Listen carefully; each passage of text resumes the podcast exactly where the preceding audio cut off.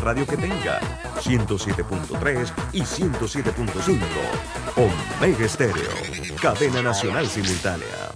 Las opiniones vertidas en este programa son responsabilidad de cada uno de sus participantes y no de esta empresa radial.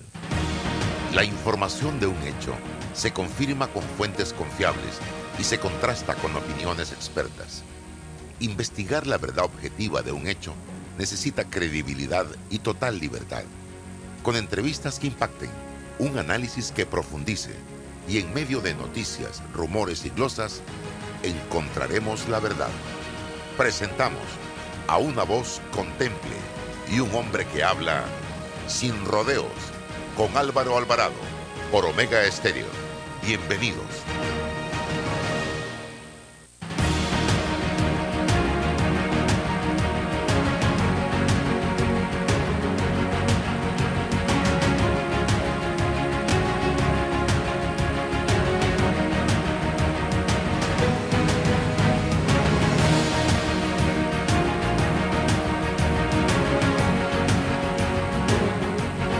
¿Qué tal? Tengan todos buenos días, bienvenidos viernes a Sin Rodeos, programa que se transmite de 8 y 30 a 9 y 30 de la mañana, donde conversamos con ustedes, este servidor Álvaro Alvarado, también en compañía del licenciado César Relova, y siempre tenemos invitados a este espacio. Por ahí vamos a tener hoy un poco de dermatología, vamos a estar hablando también eh, de otros temas interesantes para que estemos anuentes allí.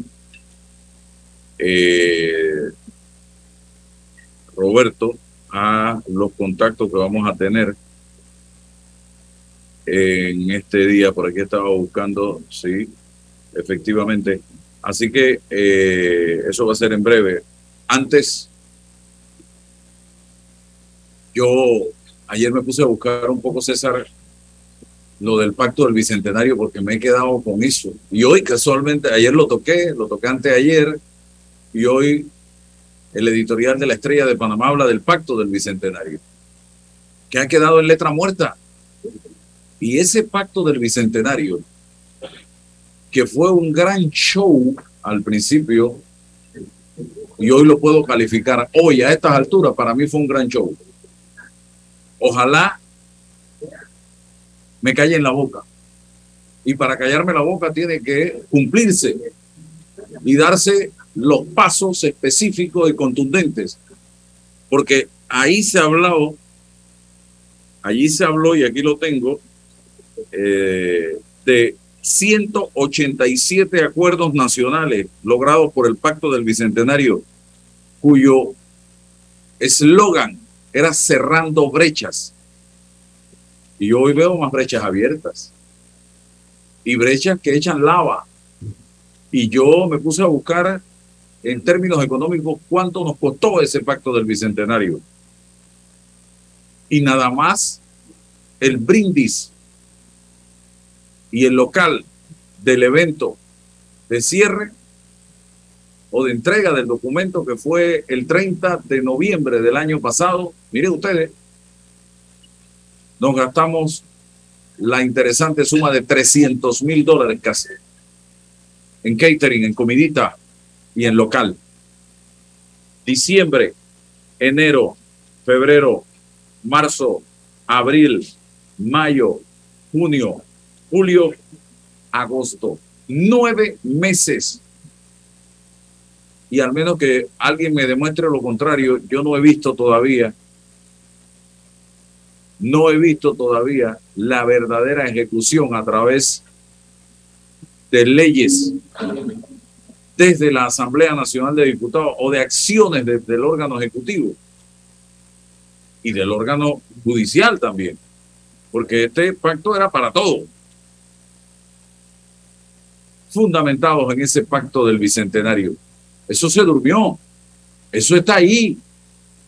El trabajo tan interesante de un equipo de seres humanos por amor al país, por amor a la patria. Y esto me recuerda el ejercicio que hizo el innombrable en su gobierno entre el 2009 y el 2014, en el que llamó a un equipo denominado mediáticamente los notables para revisar la constitución de la República. Y esta gente, con, por amor al país, yo me acuerdo de Edgardo Molino Mola, que era, y también estuvo allí Murgas, el profesor universitario Rolando, Rolando Murgas. Estuvo Esmeralda de Troitiño y otras figuras importantes del debate nacional.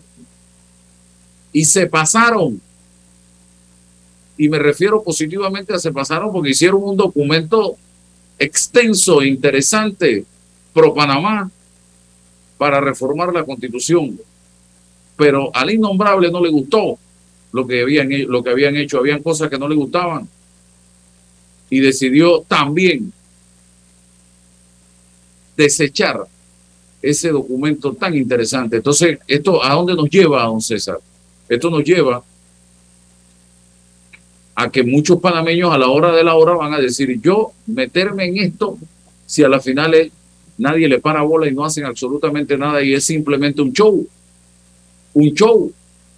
Y en eso está quedando ese gran pacto del bicentenario que tenía incluso aportes a la Constitución Nacional de Panamá. Don César Relova. Álvaro, buenos días, buenos días. Hoy eh, viernes 26 eh, de agosto. Buenos días a todos los que nos escuchan y nos permiten, eh, Álvaro, entrar en sus hogares a través del poder de la, de la radio, todo el territorio nacional. Nos falta algo de música, Álvaro, los viernes, poder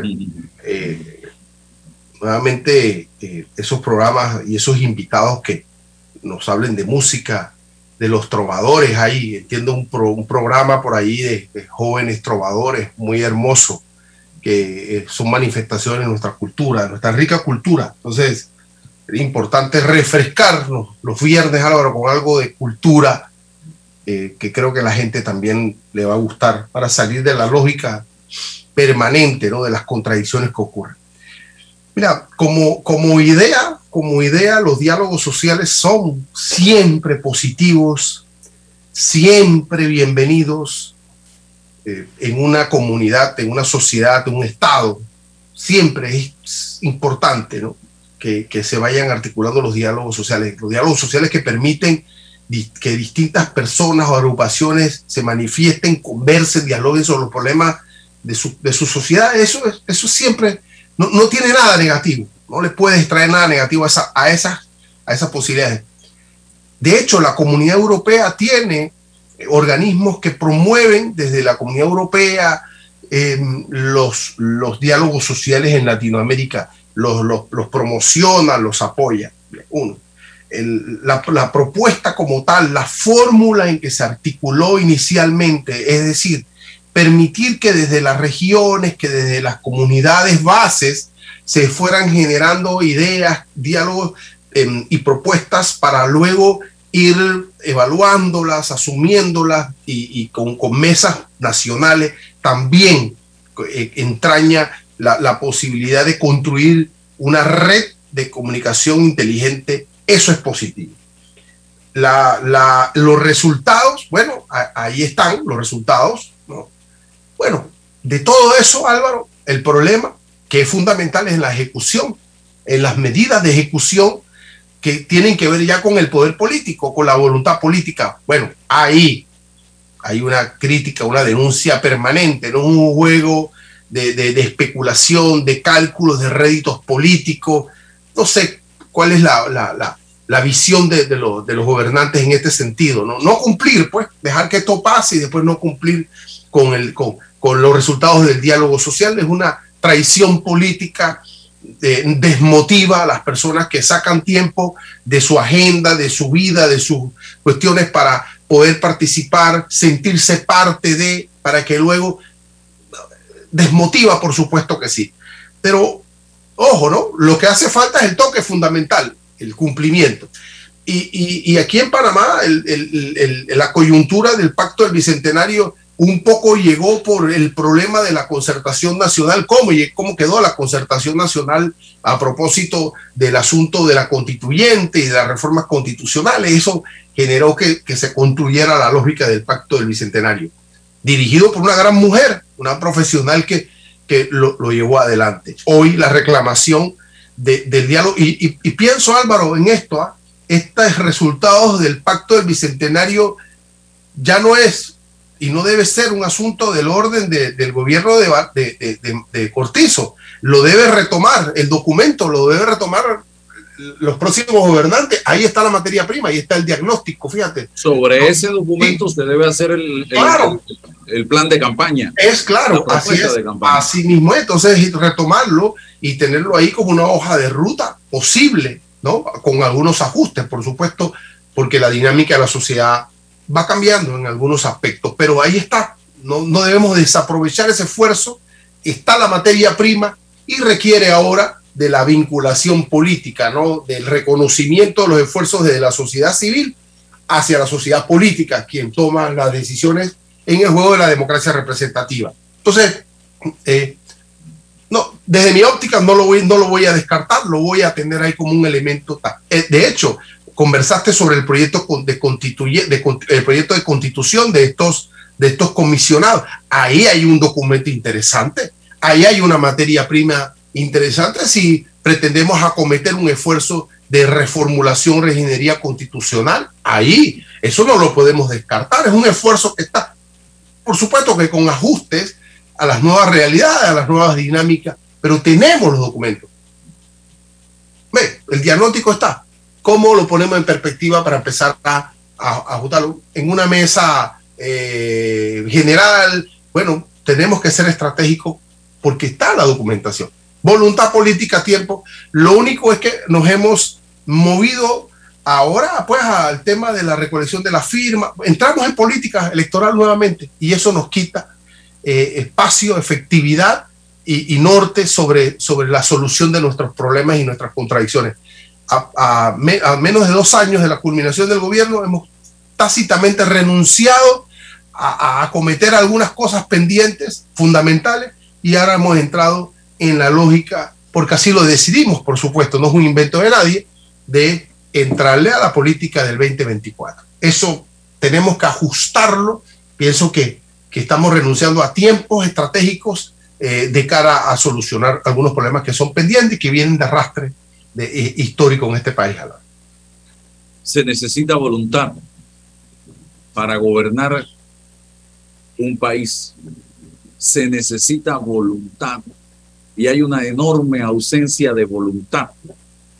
Yo quisiera saber qué se habló el fin de semana en esa reunión donde estaban las personas que toman las decisiones más importantes de este país el presidente de la República, el vicepresidente de la República, el presidente del PRD, Benicio Robinson, que tiene una cuota de poder enorme. Cuidado que, según se comenta por ahí, igual o más grande que la del propio presidente, el presidente de la Asamblea, estos cuatro personajes, y además el secretario general del PRD y el señor Raúl Pineda, seis Seis.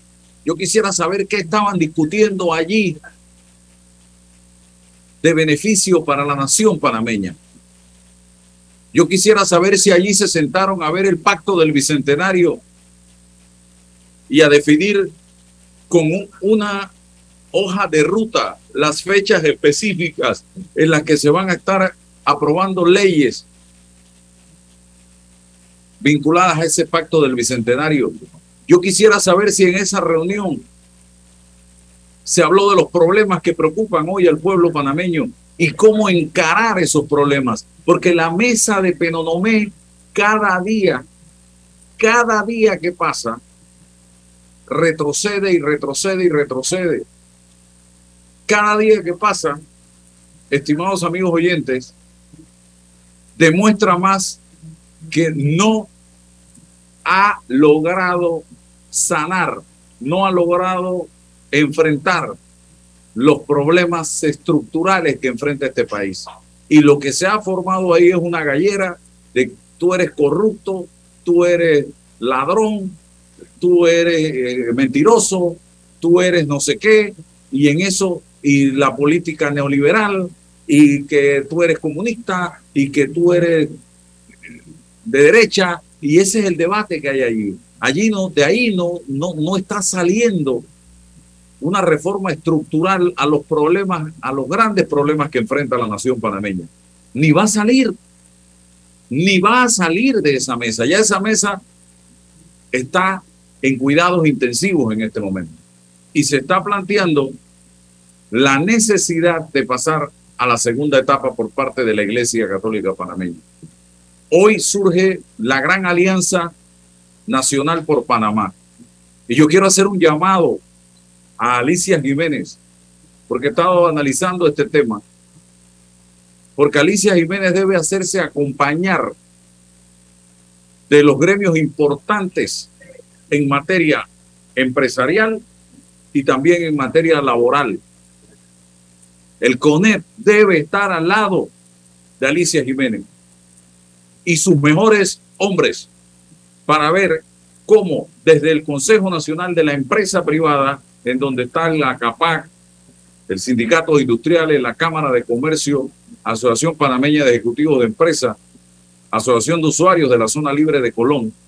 Juntos podemos visualizar identificar los graves problemas que enfrenta el país y plantearle soluciones desde la óptica de la canasta básica, la energía eléctrica, el tema del combustible, el tema de los medicamentos, ya de una vez y por todas el tema constitucional, ver, hey, esto es lo que hay que hacer y sugerirlo y plantearlo.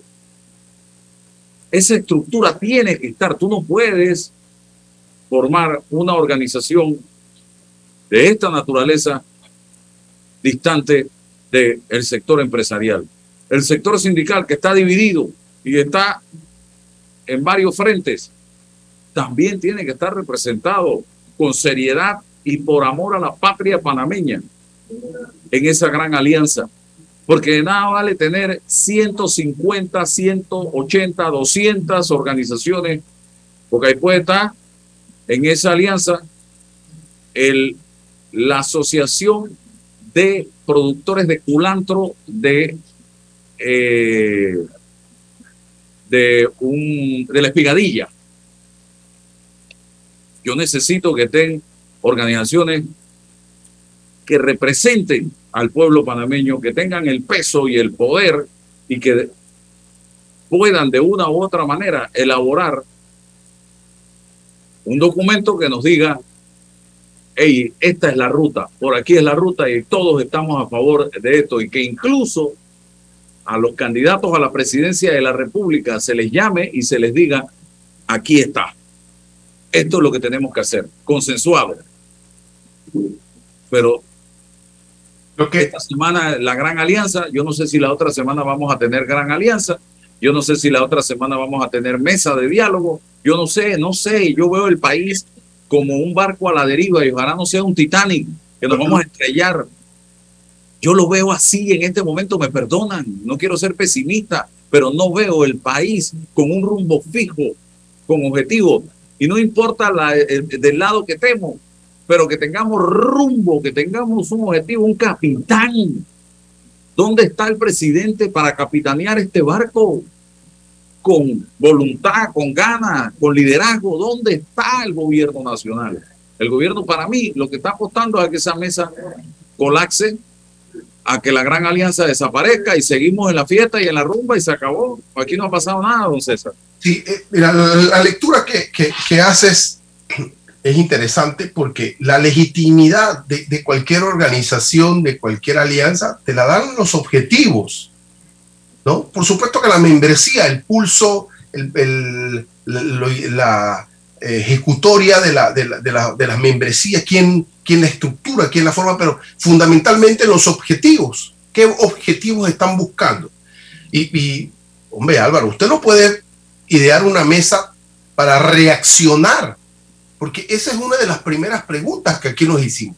¿Por qué en la mesa única de Peronomé están la, eh, los empresarios excluidos. Porque inicialmente se han puesto en esa posición, lamentablemente, no reaccionaron a tiempo.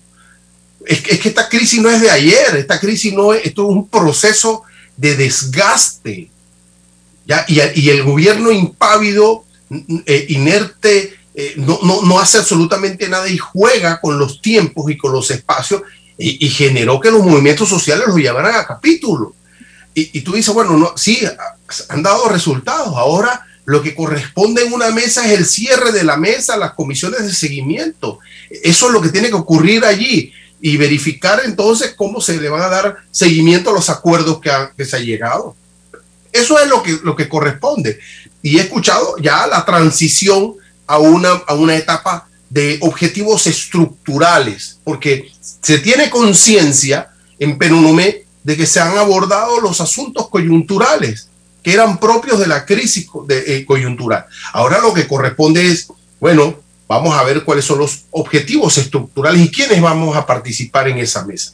Pero usted no puede estar creando cosas para reaccionar ante el evento y me parece que un poco tiene de esto.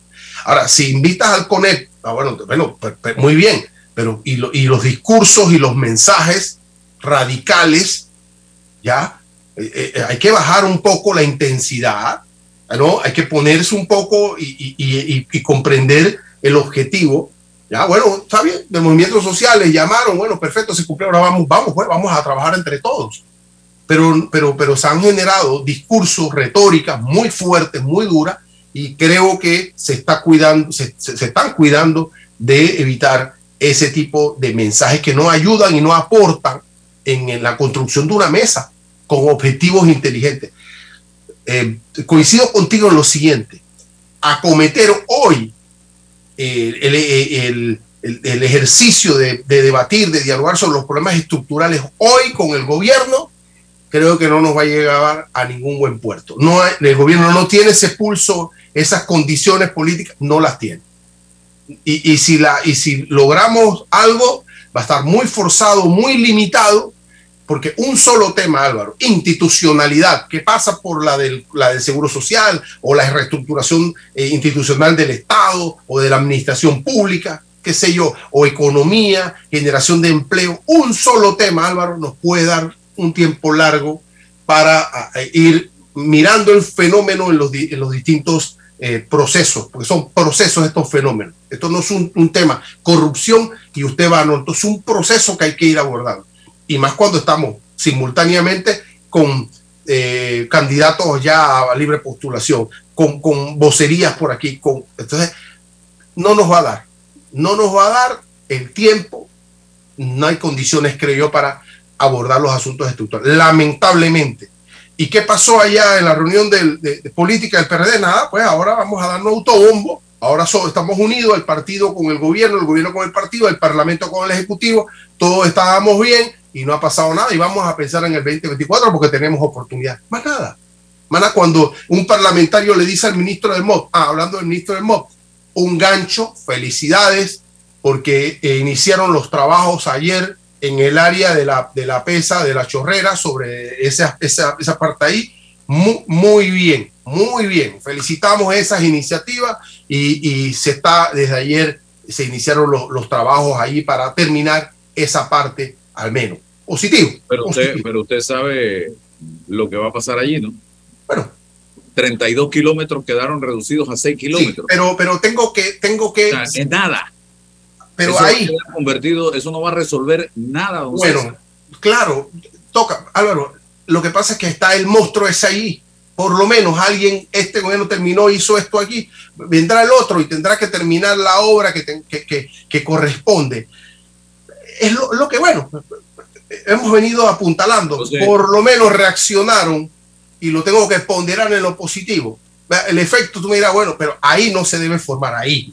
Ahí no se debe formar, van a ampliar la, la, lo, los paños al, alrededor. Y entiendo Hasta técnicamente lo... que no se va a formar, ahí no, no se va a solucionar. Estamos trasladando 6 kilómetros adelante. Bueno, bueno sí. No, Álvaro, pero es lamentable, César, o sea, sí. es la falta de visión. Claro, bueno, tendrá Álvaro el visionario, claro, por supuesto, tendrá el visionario que viene, decir, mira, esto corresponde terminarlo porque es una necesidad, miremos los diseños de esa carretera. Bueno, eh, eh, tenemos que reclamarle al nuevo ejecutivo quiénes son los que van a ser los ministros y con qué ideas vienen, Álvaro. Es parte de la madurez, ¿ves? Bueno, vamos a estar pendientes. Mira, hablamos del tema. y aquí hoy yo quisiera sacar con los dedos de una mano los cinco grandes legados de este gobierno cuando termine la medida. Hasta el día de hoy. pero hay que esperar que termine. Hay que esperar que termine porque el día de hoy, que ya van para tres años y medio, yo quisiera saber cuáles van a ser esos legados de este gobierno, que me imagino que el, el argumento va a ser la pandemia.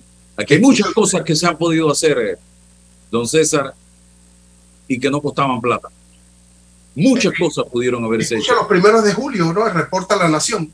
Yo, yo inicialmente tendría que ponderar la llegada de las vacunas. Eso fue una gestión positiva. Ya la cobertura que se, se generó en ese momento, eh, pienso que, que, ahí hubo una buena nota. Ya. Tendremos que esperar cinco años, algo. Bueno, bueno lamentable pero, el paso, a mi parecer, de esta administración, que por ahí tengo el discurso del presidente cuando dice que él le preocupaba era su salida y poder salir legándole al país una mejor nación. Y hoy, se, quítele lo de la pandemia, porque hay otras cosas que se pusieron a hacer en la Asamblea a través de leyes. Ahí estaba lo de la constitución. Eso no cuesta plata. Eso no cuesta plata. Ahí está lo de la caja de seguro social. Eso no cuesta plata si calificamos hoy, nos van a decir que estamos adelantándonos a la calificación. Vamos a esperar.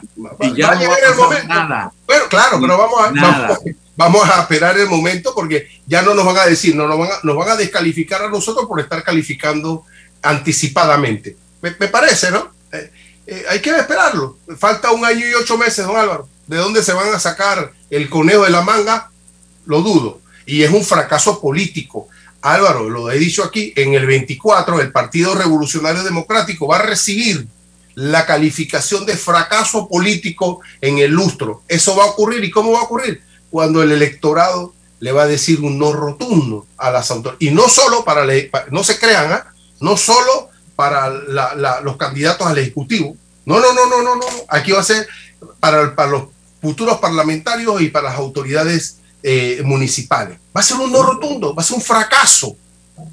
Esperemos, Eso, eso que usted eh, eh, pronostica, yo también lo pronosticaría en el país sensato, en el país correcto, en el país pensante, pero en el país clientelista en el que vivimos.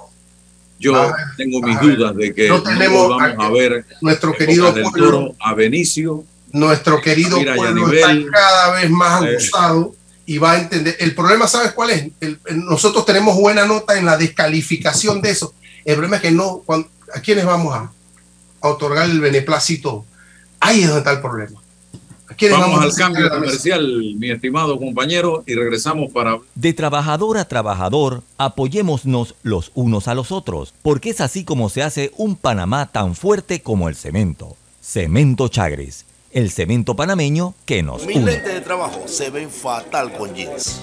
En Sosa Yarango hay variedad de aros desde solo $21.95 para jeans, fiesta, playa. ¿Y tienen de marcas? Carolina Herrera, Polo, Nike, Ray-Ban, Guess, Swarovski, Salvatore, entre muchas otras. Óptica Sosa Yarango, tenemos todo para ti.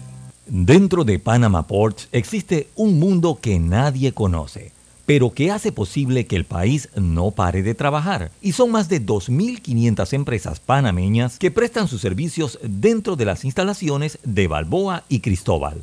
Hutchison Port, PPC. Paso a paso se construyen los cimientos de la Línea 3, una obra que cambiará la manera de transportarse de más de 500.000 residentes de Panamá Oeste. Metro de Panamá, elevando tu tren de vida. Bueno, me voy a comer con una estrella. Mmm. Espérate, ¿y tu esposa sabe? Claro, ella sabe que la estrella del sabor es American Star. Y por eso en la casa comemos delicioso. American Star, el tasajo, jamón, chorizos y embutidos más suaves, económicos y con el sabor que le gusta a todos. ¡Oh! ¿Me invitas a conocer esa estrella? Busca la estrella roja y azul American Star, la estrella de tu cocina. Eres grande Panamá abriendo rutas al progreso, caminando hacia el futuro, avanzando en el proceso. Eres grande Panamá, juntos vamos creciendo. Con la ampliación de la carretera Puente de las Américas a Raiján, más de 600.000 familias se verán beneficiadas con una mejor calidad de vida. Grande Panamá, juntos vamos creciendo. Un gobierno en acción. Tu hipoteca tiene nueva casa. Traslada tu hipoteca a Caja de Ahorros. Recibe una letra mensual más vaca y con la aprobación recibe un bono para gastos legales y 500 balboas en tu cuenta de ahorros. Caja de Ahorros, el banco de la familia parameña. Ver términos y condiciones en cajadeahorros.com.pa sección promociones. Agua pura de nuestra tierra, riqueza inmensa de vida y salud. Si gastas agua de más, se la quitas a los demás. Cierra bien la llave. Una gota por segundo se convierte en 30 litros de agua al día. Gobierno Nacional.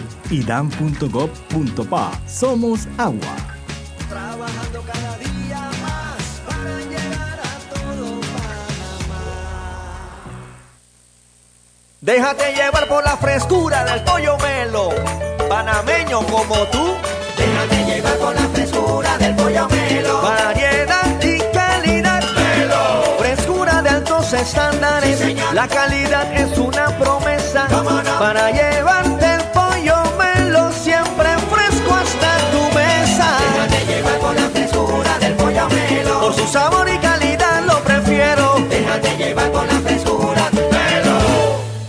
Ni los chat puedo leer ya. En Sosa y Arango el examen es de cortesía y hay paquetes de aros más lentes desde 49 balboas. Es que no tengo tiempo de ir hasta allá. Son 36 sucursales, siempre hay una muy cerca. Óptica Sosa y Arango, tenemos todo para ti.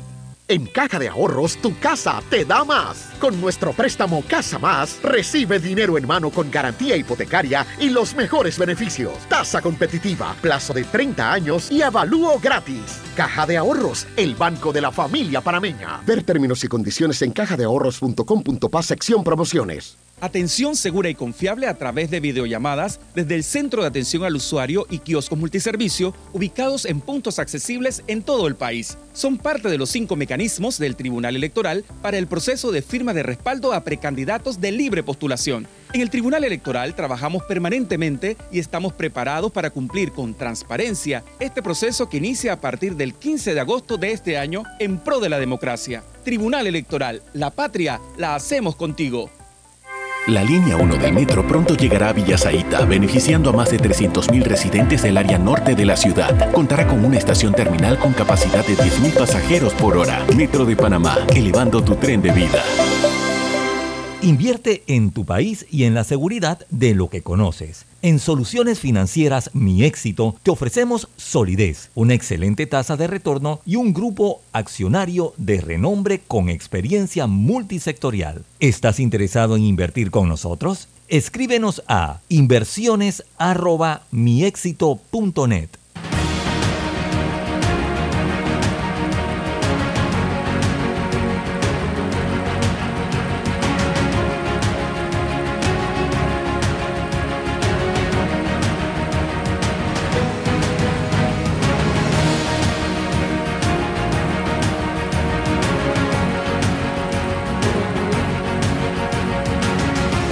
Bien, estamos con Javier. Oye, acabo de. Por aquí, por aquí, por aquí, por aquí. Es que se escribe Hase, pero estoy tratando de pronunciarlo. Eh, Hase, ¿así está bien, Javier? Así es, así es. Buenos días. Buenos días. Don Álvaro, ¿cómo le va? Un gusto saludarle. Eh, y Igualmente. me gustaría que habláramos un poquito del tema de el cannabis y esta industria y los beneficios para Panamá de una, del Así desarrollo es. de una industria como esta. Mira, justo yo te escuchaba que estabas charlando un poco del tema de la deuda, ¿no? Eh, y, y desde ya la, la industria del cannabis al, al legalizarse eh, genera un ingreso de divisas muy importante o puede generar para Panamá un ingreso de divisas muy importante. Eh, Panamá se está moviendo ahora hacia, hacia un sistema y la reglamentación de lo que es el cannabis medicinal, ¿cierto? y con esto se, abre la posibilidad de una nueva industria, de una nueva industria que genera empleos, que, que, genera obviamente movimiento de capitales, que atrae inversión extranjera. Colombia, por ejemplo, eh, legalizó el cannabis medicinal en 2017. Y en los años posteriores a esa legalización ingresaron más de 800 millones de dólares en capital extranjero al país. Eh, uno eh, va a cualquier región y, se encuentra con que se generaron 2, 3, 4 mil trabajos nuevos. Eh, es muy, muy, muy interesante. Entonces, yo te escuchaba hablar esto de un poco del tema de, deuda para, de Panamá y, y este es un, es un, una industria que, genera esta posibilidad de ingreso de divisas. ¿no? Panamá eh, tiene las capacidades eh, y el, factor humano necesario para transformarse en un productor de cannabis, no solo medicinal, sino de productos farmacéuticos a base de cannabis y cannabinoides. Este, hay que pensar el cannabis no solo como, como la planta que uno conoce, que la gente fuma o toma gotitas, sino que tiene eh, un potencial mucho mayor. Hay incluso productos farmacéuticos de estilo tradicional que se compran en farmacias, aprobados por la FDA en Estados Unidos, por la Agencia Europea de los Medicamentos. Eh, famoso el caso de, eh, por ejemplo, GW Pharmaceuticals, que produce una droga que se llama Epidiolex, que se utiliza para tratar la epilepsia. Es un producto farmacéutico que se compra en, farmacias, de vuelta, aprobado por la FDA o, las distintas agencias regulatorias para medicamentos, ¿no? Eh, eh, para, incluso, digo, para, para, darles también una idea de la dimensión que adquiere esto, esta empresa GW Pharmaceuticals fue comprada por miles de millones de dólares el año pasado por una empresa eh, farmacéutica tradicional que se llama Just Pharma. Este, y lo mismo vemos con, otras empresas, ¿no? Operando en Canadá y en Estados Unidos, que, cotizan en bolsa con valuaciones de 2, 3, 4, 5 mil millones de dólares cada una. Este, así que, que esto abre grandes oportunidades para Panamá. Eh, una parte importante también del sector político en Panamá eh, lo, está mirando este, como una oportunidad para nueva generación de, divisas, de impuestos y de trabajos. Y de eso se va a tratar un poco la conferencia que estamos, estamos organizando aquí, la TAM Cambis, que va a pasar el 1 y 2 de septiembre eh, en el Hotel Santa María. Eh, y vienen ponentes de todo el mundo a contar un poco lo que es la experiencia que, han tenido con el cannabis en Estados Unidos, en Canadá, en Colombia, en Israel, en Uruguay, eh, donde se ha desarrollado la industria y, ha tenido resultados muy positivos. ¿no? Aclárale a la gente, porque cuando oyen hablar de cannabis de una vez se va el, el chip hacia droga. Y de eso no estamos hablando no, señor, no, señor. Eh, cuando se habla del cannabis, por lo menos dentro del, esquema de Panamá, se habla de, cannabis medicinal y de cáñamo industrial. Eh, incluso, digo, para, entenderlo, por lo pronto, el cannabis es una planta. Digo, eh, entiendo que el prejuicio nos hace pensar en, cannabis como una droga y, y, compararlo a otras drogas más duras. Pero acá no estamos hablando de todos modos de lo que es el consumo recreativo, sino de consumo medicinal. El cannabis se utiliza para, tratar afecciones del sueño, para tratar dolor crónico, para tratar esclerosis múltiple, para tratar eh, formas de epilepsia. Y esto no es anecdótico, hay estudios científicos de, tres fases, dobles ciegos, que eh, evalúan la efectividad, la eficiencia y la seguridad del cannabis para el tratamiento de determinadas condiciones de salud. Y es por eso que hoy en día muchos, muchos, muchos países alrededor del mundo reconocen al cannabis como un eh, producto terapéutico. Esto es lo que busca hacer eh, Panamá en este momento. Por un lado, regular el acceso terapéutico al cannabis para la gente, por ejemplo, efectivamente que necesita tratar su epilepsia o necesita tratar dolor crónico, gente que está haciendo quimioterapia y, y pierde el apetito y, utiliza el cannabis como inductor del apetito. Hay que también tener en cuenta que no todo consumo de, cannabis eh, coloca, si se quiere, ¿no? no siempre es psicoactivo, ¿no? Está este famoso CBD, las gotitas que ahora toman todas las abuelas, todos los abuelos, eh, que, no intoxica, ¿no? Este, entonces, las aplicaciones desde ese lado son muy interesantes y luego lo otro que, lo otro que es interesante es la oportunidad que se abre con el cáñamo industrial, que es otra versión del cannabis, que no se utiliza tanto para, para, consumo, o sea, de, por sí no tiene esas propiedades psicotrópicas y psicoactivas que lo hacen este, apto para consumo recreativo, sino que el, cáñamo industrial se utiliza para cosas como producción de alimentos, eh, bioplásticos, biocombustibles, eh, hilados, textiles, materiales de construcción. Es muy interesante el potencial que tiene el cáñamo también en ese sentido. Importante, César, que ya Panamá tiene la ley aprobada para desarrollar esta industria y que ojalá al momento de implementarla se piense en grande, en convertir a Panamá en un hub en esta materia. Exacto. Y no en que quede una u otra empresita de un político echándole mano a este tema como usted conoce perfectamente. No sé si quiere aportar algo, no sé. Sí, eh, si hay un, un asunto eh, transversal ¿no? Eh, que requiere del análisis de, distintas disciplinas, precisamente es el asunto del cannabis. desde el orden cultural, como, como antes, bueno, la gente tenía total libertad de, consumir la, la, planta.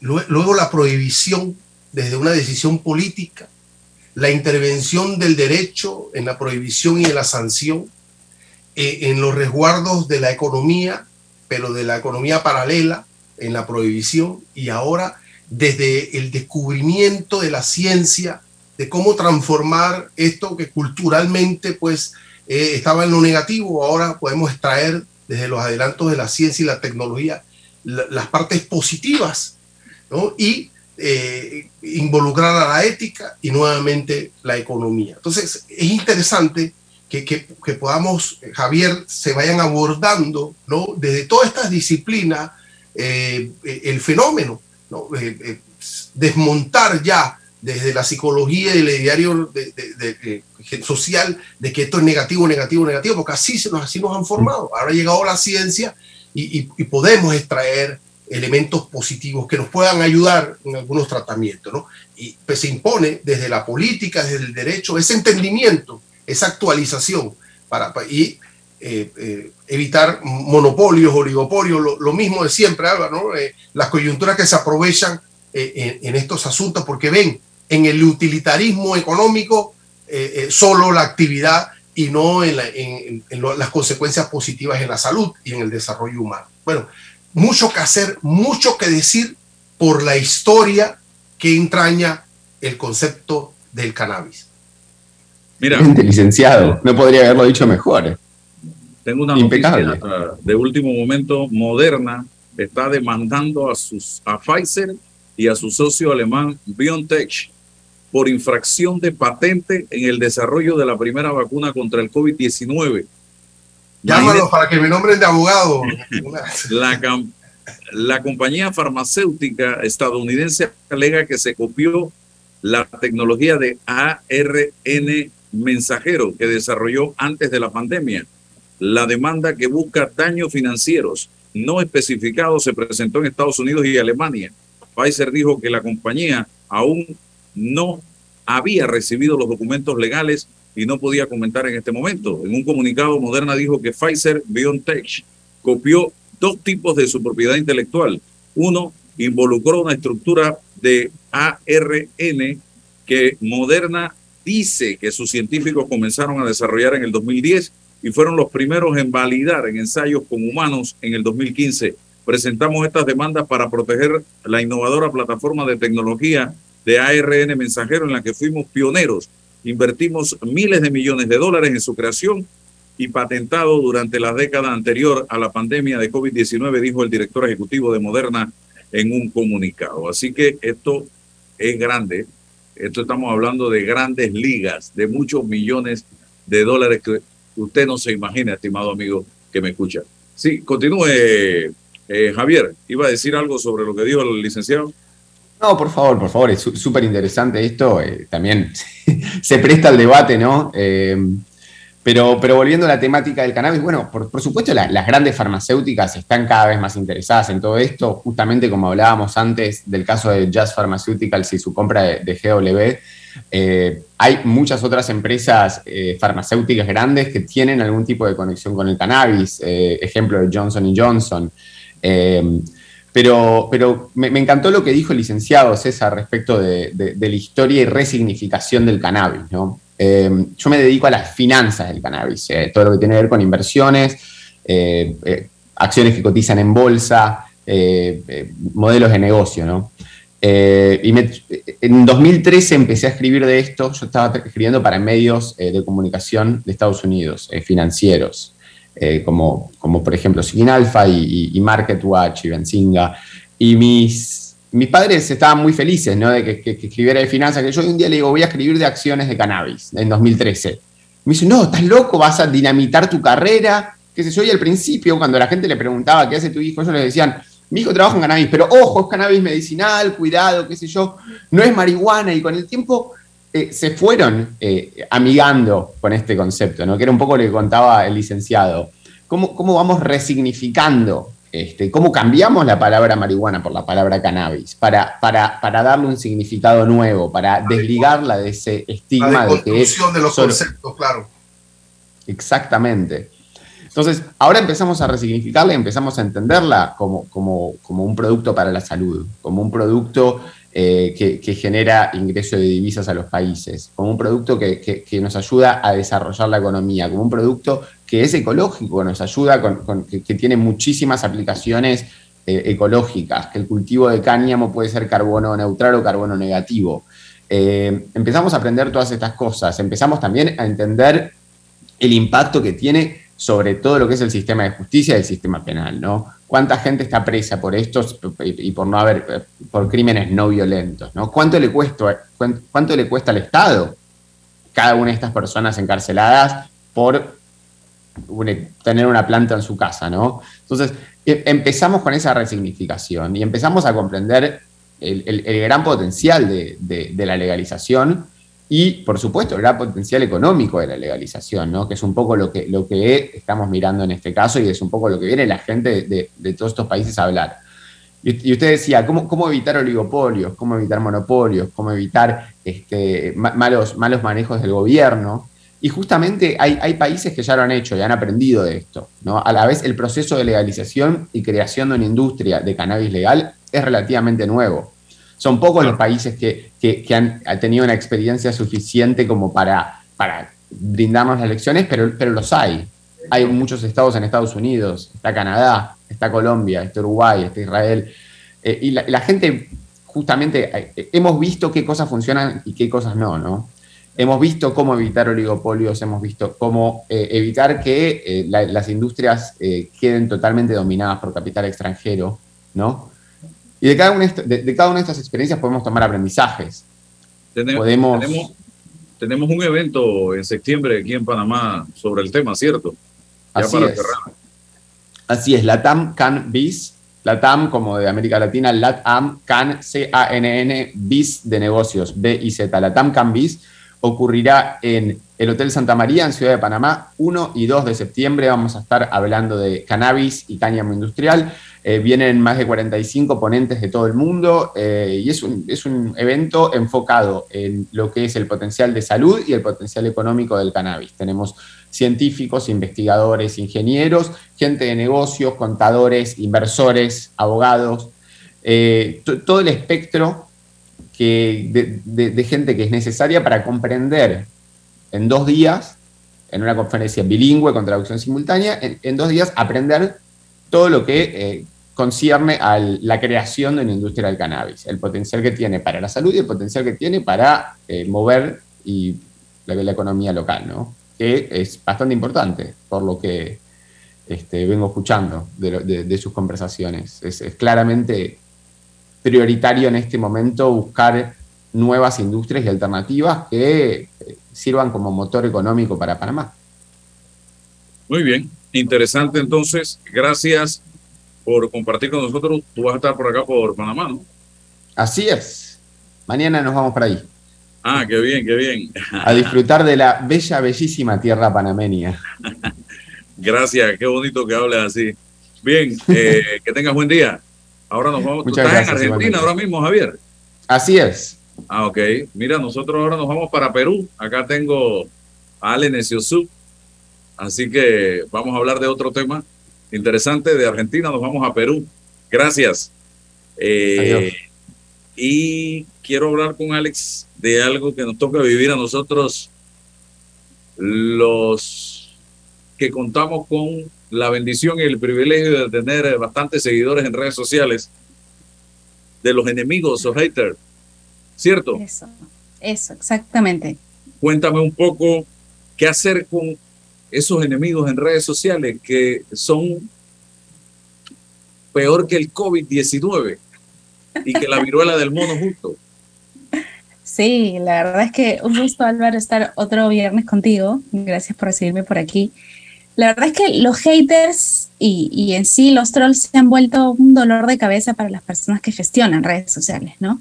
Y, y es como lo dices, son, o sea, son peor que, que el COVID y que todos los virus ahorita porque uno se siente como agente de, de, marca o como marca personal atacado cuando recibe algún mal comentario de, de esta clase de personas. Y muchos lo primero que hacen es responder, ¿no? Responden quizá en, en su momento de ira o en su incomodidad o, o con fastidio y contestan mal y eso para las grandes marcas, para periodistas, para figuras públicas, personas que están con mucha exposición, lamentablemente es nocivo porque a la larga se crea un hilo de conversación y la gente entra a, molestar, a escribir, a, a sumarse quizá al mal comentario. Entonces el primer consejo para poder lidiar con estos haters en, en redes sociales es no caer en el juego de ellos, ¿no? Ser amable. Si vemos que es un comentario fuera de lugar, pues no vale la pena aclararlo, no vale la pena responder. Hay muchas opciones ahora en Instagram, en Facebook, en, en Twitter para poder restringir a estas personas, para poder silenciar lo que ellos dicen y que no todo el mundo lo tenga que ver. Entonces, si es que no fuera un insulto, no fuera algo directamente malo hacia, hacia tu persona, una mentira, una injuria, no sé, bueno, tratar primero de restringirlo y luego ver qué pasó, ¿no? Si es que fuera algo que es manejable.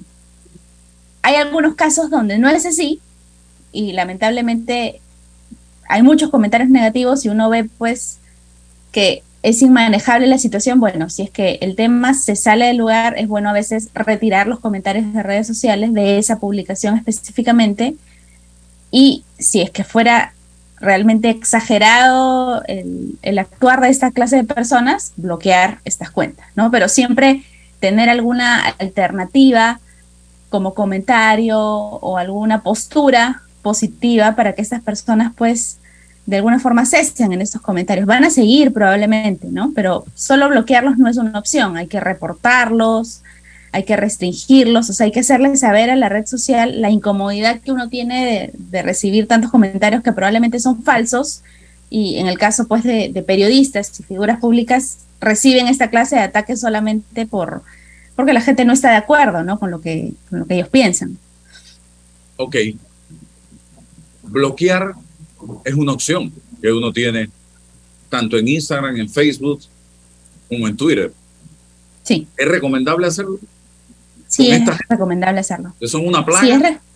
sí, sí, son una plaga y además lo bueno de, de las redes sociales ahora es que en el caso de Facebook, de Instagram, ahora te dejan bloquear y te dicen, si esta misma cuenta, este mismo mail, se abre más cuentas nuevas, vamos a bloquearlas para ti también, porque entendemos que es alguien que está molestando constantemente. Entonces, si esa persona se creara otra cuenta de, de- de redes sociales para seguir fastidiando, con el mismo mail, ya Instagram dice, ah, ya no, hacia Álvaro no va porque esta persona está, sigue molestando, ¿no? Entonces, sí es una opción bloquearlo, pero siempre es bueno ver si es que hay verdad en lo que dice, si es que lo queremos perder como seguidor y vale la pena solo restringirlo y no es necesaria eh, la acción de bloquear. Pero tenemos que buscar la manera en la que estos haters se conviertan en, en algo positivo para la marca, en sacarle beneficio y en no que hundan ¿no? la comunicación o la publicación que estamos haciendo. Ok. Tuve una experiencia reciente, don César. El día miércoles fui invitado a un acto para celebrar los 75 años de historia de una empresa panameña, Orgullo, para este país, la compañía panameña de aviación. Y nos contaron su historia, uno de los pilotos que ya no está eh, laborando en la empresa, pero que vivió mucho de esa historia. Y nos hablaron de cómo empezó Copa, los aviones, el primer avión de Copa, imagínense usted aquella época, no había instrumentación de vuelo y tenían que basarse en lo que la mirada les permitía. Imagínese usted. Y hubo unas clases de historias que eh, eh, hicieron la velada muy entretenida. Y nosotros felicitamos públicamente a eh, la empresa generadora de empleos. no solo genera empleos, sino que también la cantidad de proveedores que surten en Panamá a la empresa es nuestra marca en toda América, en todos los aeropuertos de América. Eh, eh, el golpe que sufrió Copa con la pandemia, la caída que sufrió y cómo se levanta, poco a poco se ha ido levantando nuevamente, el ver esos aviones allí en esa pista durante meses de pandemia. Y cómo después de que en pandemia tuvieron que salir de muchos trabajadores hoy día pueden decir todos están de vuelta. Y con el proyecto de retomarlos o de reintegrar a más gente, de contratar más gente para el próximo año. Yo subo fotos y el call center más dañino que hay en este país, del innombrable, eh, con más veneno, es un político que hay en Panamá, ha empezado con un formato, porque eh, eh, son, a veces son hasta medio brutos, y es la palabra correcta, porque usan el mismo formato para atacar, las mismas palabras, el mismo término. Me han rellenado la cuenta de insultos, mm. y yo me ponía a ver, y eran puras cuentas que no tienen ni pie ni cabeza, porque tú, tú, te das cuenta cuando una cuenta tiene vida, y es de verdad. Cuentas sin seguidores, cuentas sin publicaciones, exacto, sí. Y eh, es un odio, una cosa, eh, pero fuera, fuera de este mundo. Entonces, yo hoy me reitero en la felicitación a esta empresa y muchísimas familias que dependen del éxito de esta empresa en este país, gente de todas partes del país, gente en todos los países de, de América que también laboran para esta empresa, que ha crecido y seguirá creciendo con Panamá. Así que eh, eh, esta es una, una, una, experiencia que acabo de vivir yo esta semana, entre el miércoles y el jueves, básicamente. Entonces, ¿qué hacer con eso? Ignorarlos, simple y sencillamente bloquear ese, e, ese, ese paquete de gente enferma. ¿Cómo operan ellos? ¿Operan desde una sola computadora o es un grupo de personas que están operando y que les pagan para eso? Es un grupo de personas por lo general, eh, o a veces pueden ser duplas, son dos o tres personas con cada uno diez cuentas y comienzan a comentar. Otra opción con respecto a lo que dices que, que es importante, ¿no? Que te llenaron la cuenta y que usan los mismos mensajes. Eso es súper importante. Hay gente ahora que está hablando de bitcoins, de NTF, y, hay, y son cuentas spam, son cuentas falsas, son cuentas sin seguidores, son cuentas sin sin publicaciones. Entonces, otra opción importante para guardar nuestra cuenta de estos trolls o haters es restringir palabras. En todas las redes sociales hay esa opción y la idea es que tú uses estas palabras a tu favor, ya sabes lo que van a decir, ya sabes que tienen el mismo discurso, ya sabes que vienen de, política, entonces usar estas palabras a tu favor, hacer una lista, ponerlas en redes, eh, en las diferentes redes que tengas y automáticamente cuando Instagram vea que alguien menciona esa palabra, va a poner el comentario en oculto y no, no lo van a ver todos. Entonces eso es algo también positivo y bueno para evitar tener que estar borrando y bloqueando, ¿no? Una manera de filtrar. César. Eh, a ver. Entonces los enemigos los enfrentan los tribunales. Bien. No, no, no, no, para nada. Es que, a ver, eh, todavía no logro, no logro descifrar qué es lo real y qué es lo virtual. O sea, espérate un segundo, yo cuento que vivo una experiencia en la vida real. Y entonces, pero tengo enemigos en la vida virtual. Pero esto es, requiere de un tratamiento eh, un poquito con más, con más cuidado, ¿no? O sea, claro. entonces, ¿cómo, cómo, ¿qué es lo real? ¿Qué es lo virtual? ¿Dónde está la, el límite? Si es que existe o no. Esto del concepto, ¿dónde, son, ¿dónde están mis amigos y mis enemigos en el mundo real? Y cómo se convierten mis amigos y enemigos o ese concepto en la, en la parte virtual. Y cómo es que yo cierro lo real y me voy a lo virtual o viceversa. Y, y, y dónde está cada cosa. ¿Por qué? Es que no es tan fácil. Si tuve una experiencia vivida, palpable, y ahora me encuentro con enemigos allá, ¿cómo, cómo cerrándolos, bloqueándolos, y, yo cómo quedo? O sea, si, si, acaso eso no me sigue en mi mochila de vida, Álvaro, o sea, tú pasaste un buen momento el miércoles, pero quizás el juego el viernes ya no pasaste el momento porque te encontraste con unos enemigos, pues acá, ¿cómo separar cada cosa? No es el tema, estoy muy claro que, que estás dando soluciones técnicas, yo soy un poquito quizás más trascendental en mi filosofía. Eh, eh, yo sostengo que no tengo ni enemigos ni amigos en lo virtual, no existen, es una creación artificial, no pueden existir, no, no, no, por más que me, invadan con malos comentarios, para mí no tienen esa categoría y yo no se los voy a dar. Pero bueno, es lo que haya eh, y no me sustraigo a la actualidad. Me preocupa es tener la capacidad, no con un botón que se dice bloqueador, sino mental, de separar lo que es lo real y lo que es lo virtual. Esa fuerza y esa capacidad en la identidad, en la personalidad, de poder destrancarme y decir, esta fue la experiencia que viví aquí y nada ni nadie en ningún otro mundo va a limitarme ese pedacito de felicidad. Claro. Lo que pasa es que hay algo que dices, ¿no? ¿Cómo saber que la gente que tienes en tus seguidores quizá son amigos o no? Es gente extraña, gente que no conoces, gente que te sigue por tu trabajo.